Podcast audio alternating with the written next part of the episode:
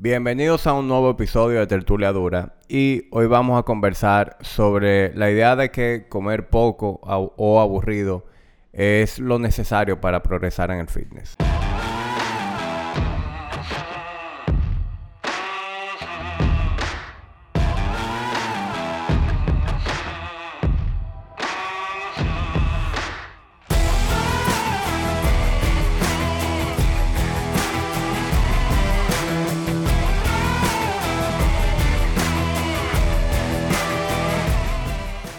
Es muy común que las personas piensen que a la hora de llevar un régimen que, lo haga perder grasa corporal, mejorar su salud, necesariamente tengan que comer poco, sentir hambre constantemente y comer aburrido. Y eso es algo totalmente falso. Y no tan solo es falso, sino que en mi opinión es algo que eh, le hace el proceso mucho más difícil a la, a la gente y obviamente hace que muchos no puedan eh, adherirse eh, de manera permanente. Entonces quiero que hablemos sobre eso. Y lo primero es si comer poco es necesario. Y le voy a decir algo. Cuando un cliente empieza a trabajar eh, con nosotros en Body Ignition, algo que suele pasar es que el cliente dice que es demasiada comida. De repente se ve incluso comiendo más cantidades que antes. Y empieza a cuestionar y dice, ven acá, pero ¿cómo que yo estoy comiendo más y estoy progresando? Y es un asunto de densidad nutricional. La mayoría de las personas, eh, digamos que no comen mucho volumen, pero sí comen muy denso a nivel calórico. Eh, y es producto de que cuando tú te apoyas mucho en comidas altamente procesadas, en carbohidratos refinados, en bebidas con azúcar, tú terminas consumiendo muchas calorías, pero no hay mucho volumen. Eh, y le pongo un ejemplo sencillo.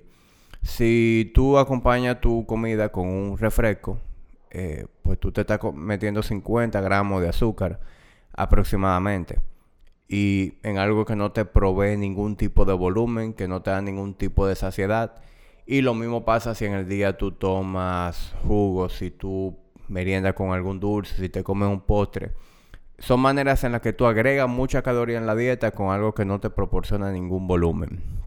Entonces, desde el momento en que nosotros eh, nos buscamos densidad nutricional en la alimentación, nos apoyamos en carnes magras, en consumir suficientes vegetales, en darle lugar eh, a los víveres, a las frutas, eh, el arroz, en comida de verdad, nosotros de manera inmediata tenemos más volumen. Tú tienes mucho más volumen en el plato y tú tienes esa sensación que es real de que estás comiendo más, pero al mismo tiempo tú estás consumiendo menos calorías porque son alimentos que proporcionan alta densidad nutricional y pocas eh, calorías en comparación a lo que les mencioné anteriormente. Entonces, ahí automáticamente esa idea de que hay que comer un poquito solamente, de que hay que sentir hambre, pues eh, queda confirmado que eso es algo totalmente falso. Y lo segundo es que mucha gente piensa que hay que comer aburrido. Y seguro algunos de ustedes en algún momento se están comiendo algo que sabe tan bueno que hasta se puede sentir un poquito guilty. Tú dices, de verdad yo voy a progresar comiendo esto. Y es que la verdad es que hay muchos alimentos que son muy saludables, que son bastante sabrosos. Y para mí esa es una de las razones principales por las cuales es fácil mantenerse comiendo así. Porque cuando tú disfrutas la manera en que tú comes, no hay una razón lo suficientemente fuerte para tú estar constantemente sintiendo que te estás perdiendo de algo o que tiene que salirte de, lo que es tu, tu, estructura, tu estilo de vida. Eh, algo muy común es la preocupación sobre la sal. Mucha gente piensa que es necesario comer bajo en sal. Y, no es así. Eh, obviamente, si tú tienes una condición eh, de hipertensión, pues bajo esa condición tú debes observar el consumo de sal porque eh, eso te, puedes, te puede disparar la presión arterial. Pero en personas sanas, en personas que llevan un estilo de vida saludable, que hacen ejercicio, el consumo de sal es incluso necesario cuando tú entrenas con pesas, eh, el sodio es muy necesario para cada contracción muscular. Entonces, si tú eres una persona sana, si tú eh, llevas un estilo de vida saludable, no hay razón alguna para que tú andes eh, comiendo bajo en sal. Y otra cosa es que mucha gente piensa que si, si tengo que moderar mi consumo de sodio, lo que tengo que comer bajito en sal, en la sal que le pongo a la comida.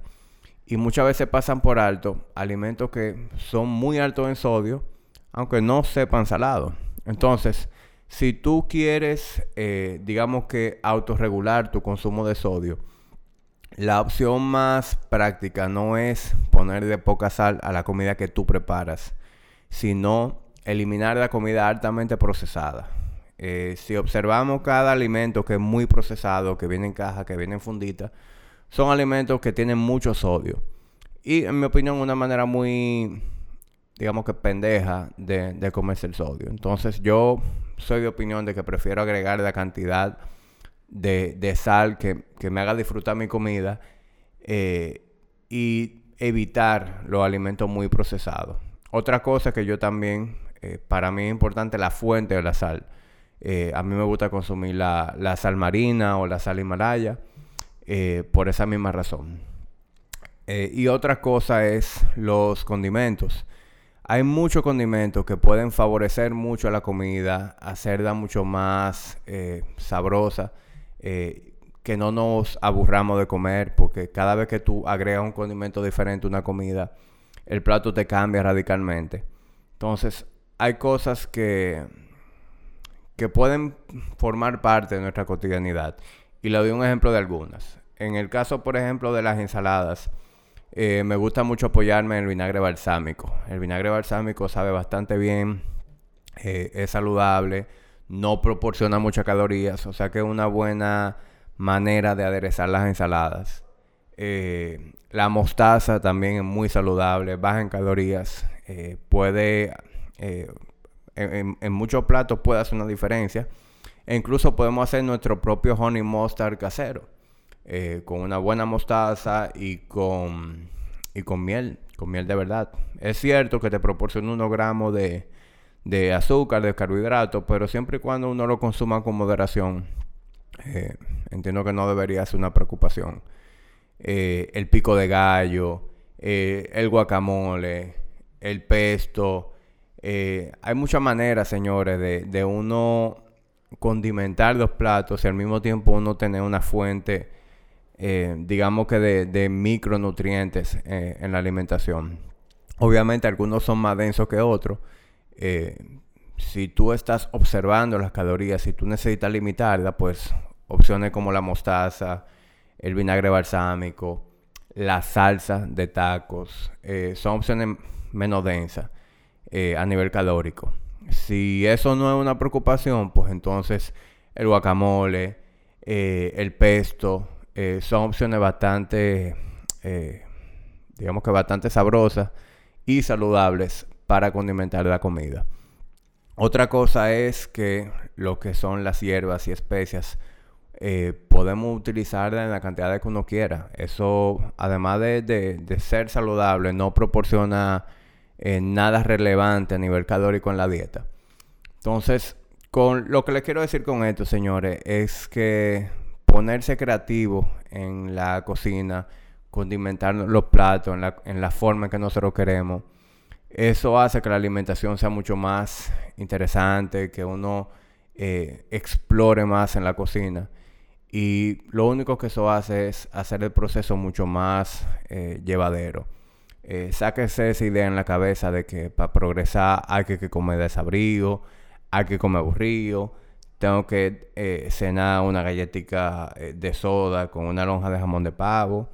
Eso no le hace bien a nadie. Eso es lo único que hace que muchas personas, eh, digamos que, adquieran una, una actitud en la que aborrecen o, digamos que es una frustración llevar algún tipo de, estructura de régimen.